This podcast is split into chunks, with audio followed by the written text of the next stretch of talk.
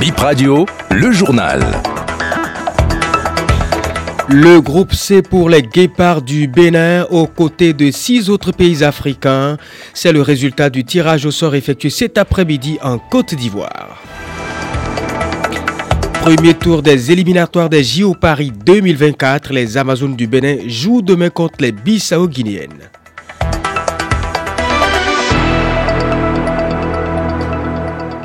Bonsoir.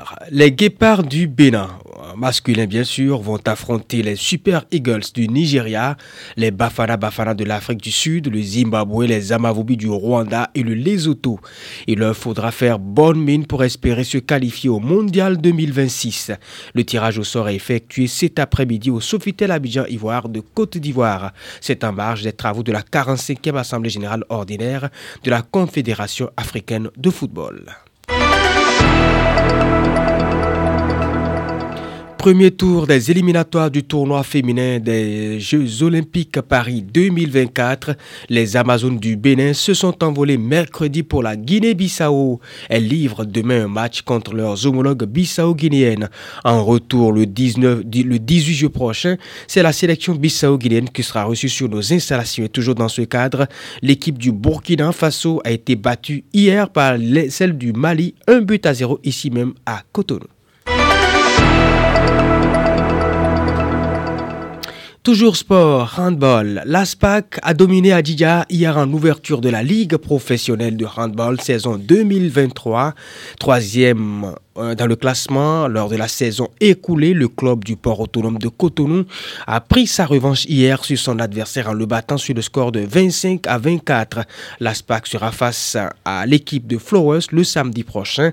Et Clarisse Ronzali, vice-présidente de la Fédération binoise de handball, parle ici d'un début de saison surprenante tout en évoquant les nouvelles innovations de la saison. C'était un match de revanche parce que n'oubliez pas que c'était les mêmes équipes qui ont joué la demi-finale de la saison 2022 et que Adidja menait largement, mais Aspak a remonté. N'empêche que a gardé l'écart pour se qualifier pour la finale. On fait une rentrée cette année et donc vous voyez un champion qui rentre en saison, disons qui fait une entrée défaitiste. Et donc vous-même, vous voyez que tout le rouleau doit être réorienté de part et d'autre. Les innovations, toujours au plan technique, c'est aussi le nombre d'équipes que nous avons exceptionnellement enregistrées cette année au niveau des hommes. Nous en avons enregistré jusqu'à 9, contrairement à l'année dernière où il y en avait 6. Au niveau des dames, on en a enregistré 6, contrairement à l'année dernière où il y en avait 5. Alors cette année, avec le nombre d'équipes masculines qu'on a enregistrées, on a dû fonctionner par poule, à savoir poule A, poule B et poule C par rapport à la motivation, je l'ai également dit il y a cela quelques jours, ne vous en faites pas. Au fur et à mesure, nous avons tout ce qu'il faut pour motiver davantage nos joueurs et joueuses afin que chacun d'eux donne le meilleur de lui-même. L'Institut français du Bénin invite le jeune public à un moment enrichissant ce soir à son auditorium. Il s'agit d'une conférence sur les jeux traditionnels. Elle sera animée par le docteur en anthropologie culturelle de la faculté des lettres, Kofi Zéphirin Davo, qui insistera sur la nécessité de mener des recherches sur les pratiques ancestrales que sont les jeux traditionnels. Donc prenez le rendez-vous de ce soir à l'Institut français. Et de Cotonou, euh, rendons-nous à Paracou, et toujours Institut français. Euh, ce centre de Paracou abrite ce soir un rendez-vous cinéma. Le film Zender de la cinéaste et sociologue nigérienne Aisha Maki Zender, c'est un long métrage qui tourne un regard fort et sans jugement sur le quotidien d'apatride de l'intérieur dans la région de Zender au Niger. Le film démarre à 19h30, donc dans 30 minutes à l'Institut français de Paracou. Et pour boucler cette édition, nous retrouvons Rachida Oussou, notre envoyé spécial à Kiev, en Ukraine. Vous le savez, ce matin donc, elle nous avait fait un duplex depuis cette zone.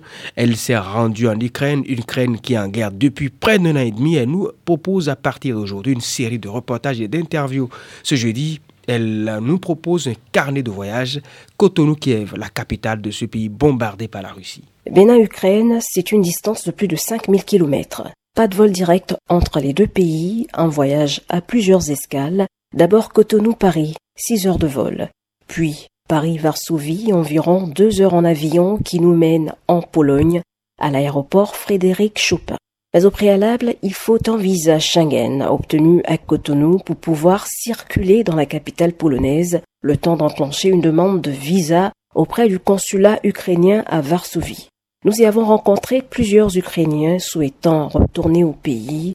Dans ce consulat, il y avait aussi d'autres journalistes habitués à couvrir cette zone de guerre, un photojournaliste mexicain, une journaliste et un caméraman kurde. Parmi les demandeurs de visa, un ancien étudiant nigérian en Ukraine qui tente de repartir à Kiev chercher le reste de ses affaires abandonnées là-bas. Une fois le visa en poche, destination l'Ukraine. Tous les aéroports du pays sont fermés. Les seuls moyens encore disponibles, train, bus ou voiture personnelle. Ce sera le train pour nous.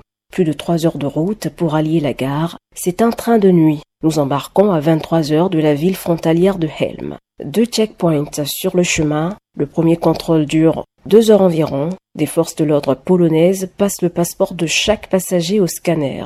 Le deuxième contrôle avec les forces de l'ordre ukrainiennes est moins lent, mais pour les passagers n'ayant pas d'ambassade ou de consulat en Ukraine, il a fallu descendre du train à 4 heures du matin pour faire enregistrer ses empreintes.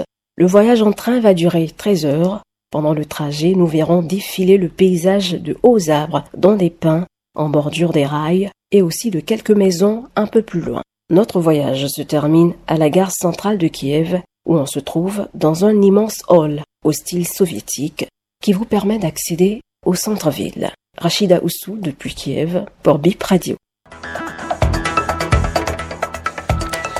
C'est la fin de BIP Info 19h. Mesdames et messieurs, merci de votre fidélité.